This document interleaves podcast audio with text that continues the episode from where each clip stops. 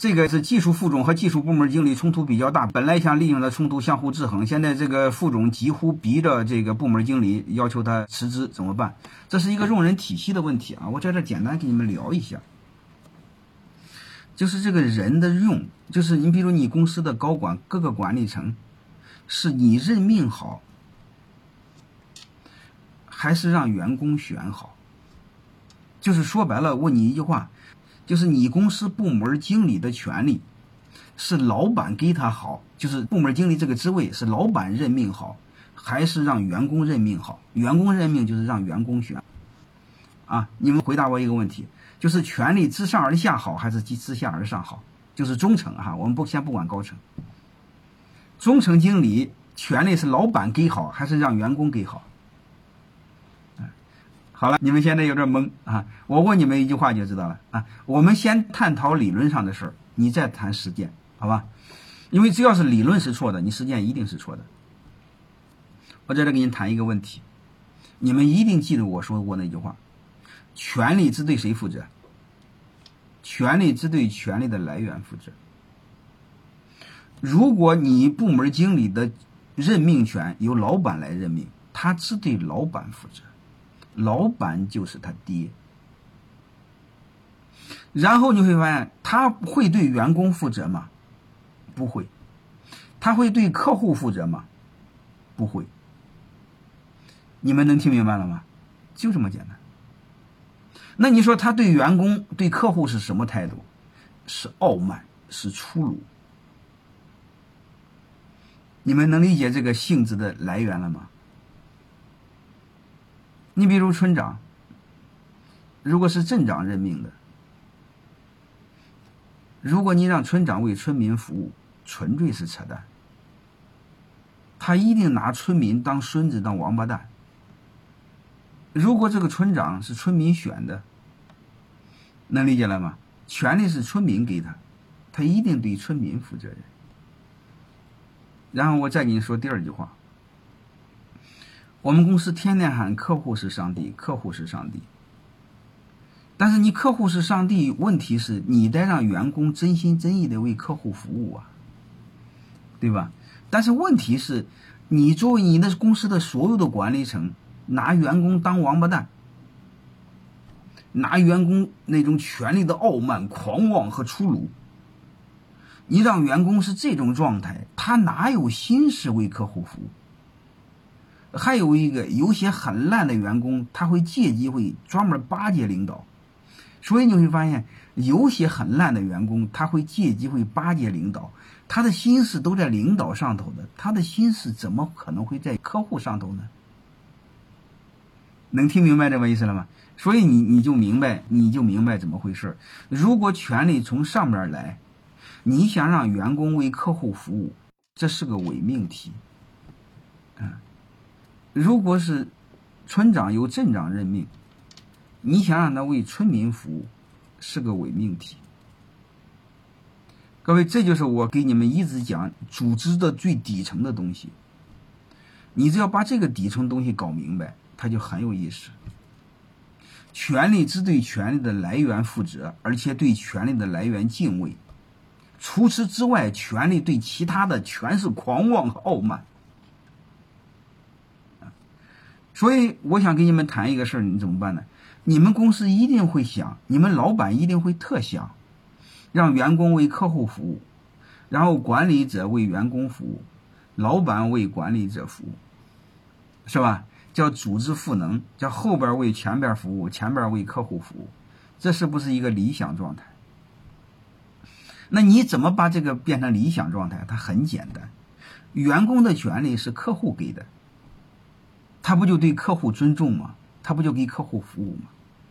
那你说部门经理是权利是给的，是员工给的。那部门经理他不就给员工服务吗？能理解这意思吧？那你说部门经那个那个你公司的高层是谁给的？那高层是部门经理给的，但是高层稍微差一点啊。高层的时候要上下结合一下啊。但是你把这个逻辑搞明白就好了。所以刚才这个问题呢，他就是把权力的来源没安排好。你权力的来源没安排好，管理者的心思都在上头，你比如泰山管理学院，如果所有的部门经理由我来任命，这一到年底，你放心好了，我会收 N 多东西，我会收 N 多好话。但是各位，我告诉你，从泰山管理成立到现在，没有一个员工给我送礼，包括给我发红包，连两毛钱的红包都没有人给我。因为我用的是什么呢？我用的是自下而上的体系。啊，你员工做的好不好，取决于你给客户的服务，服务不好就下去啊。然后你你部门经理做的好不好，取决于员工认不认你。如果他不认你，你下去。所以泰山管理学院每年一月一号，让他们官兵互选，就是先让员工选当官的。你爱选谁选谁，你们只要组团承诺完成任务，能明白了吗？那你说我那个不承诺完成任务，这不可以的。这泰山管的体系是完善的。你比如他们有买了有股份，用股份做抵押，能理解了吗？那你说吹牛吹大了怎么办？你把股份给收了，能理解了吗？所以这个体系我已经完善了，你们理解这个道理就好了。所以他们组团组一个团你说这个部门经理我干，他们都认我，那没问题。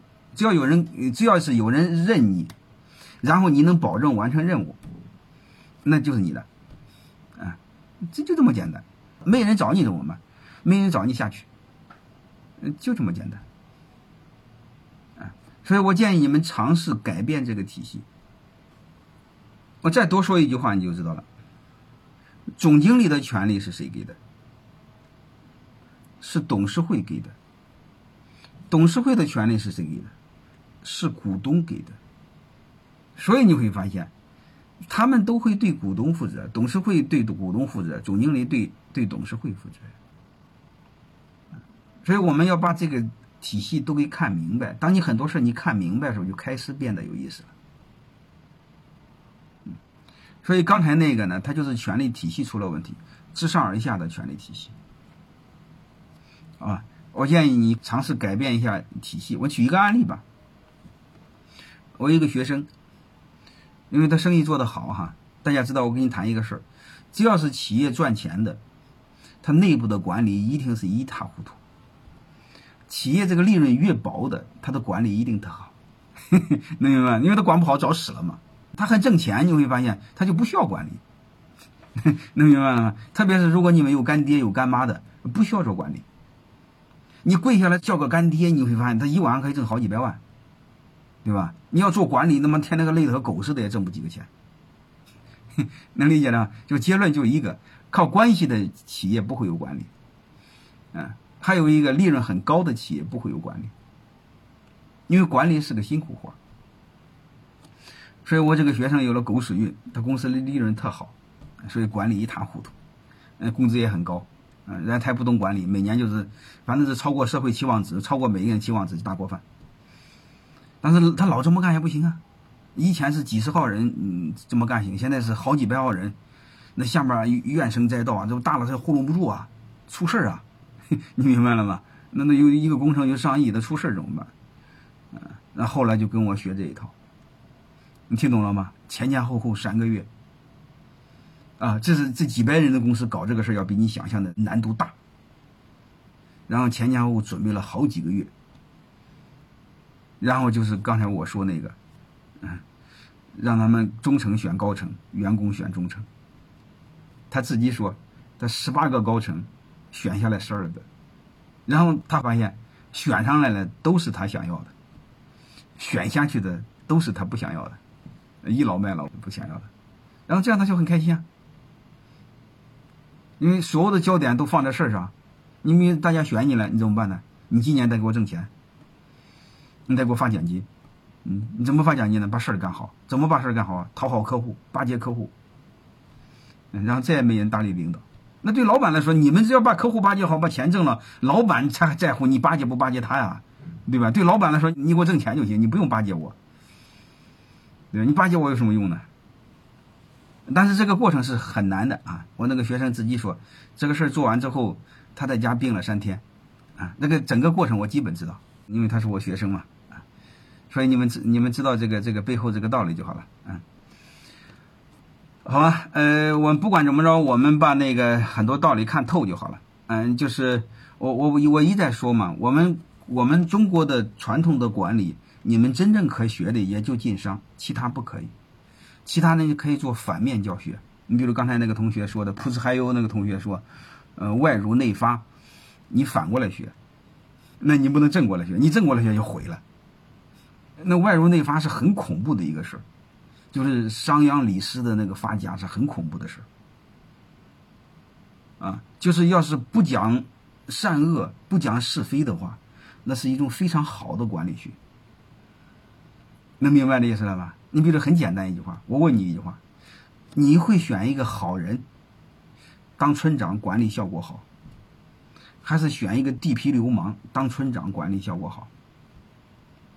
选什么样的人当村长效果最好？就效果来说，是坏人管好人效果最好。好人之所以有好人，他有他有底线，他不敢那么坏。你比如说，我们正常人犯办坏事心里哆嗦，嗯，他晚上睡不着觉；坏人办坏事都晚上能睡着觉了，所以他没事儿。所以那个商鞅啊，那个李斯啊，就是那个外儒内发呀，那套管理你们谨慎，那是很恐怖的，啊，所以这些东西你们要很懂这些事儿，那个是不可以的啊。那个同学说的非常好，一奸遇良，一坏治善，非常恐怖的，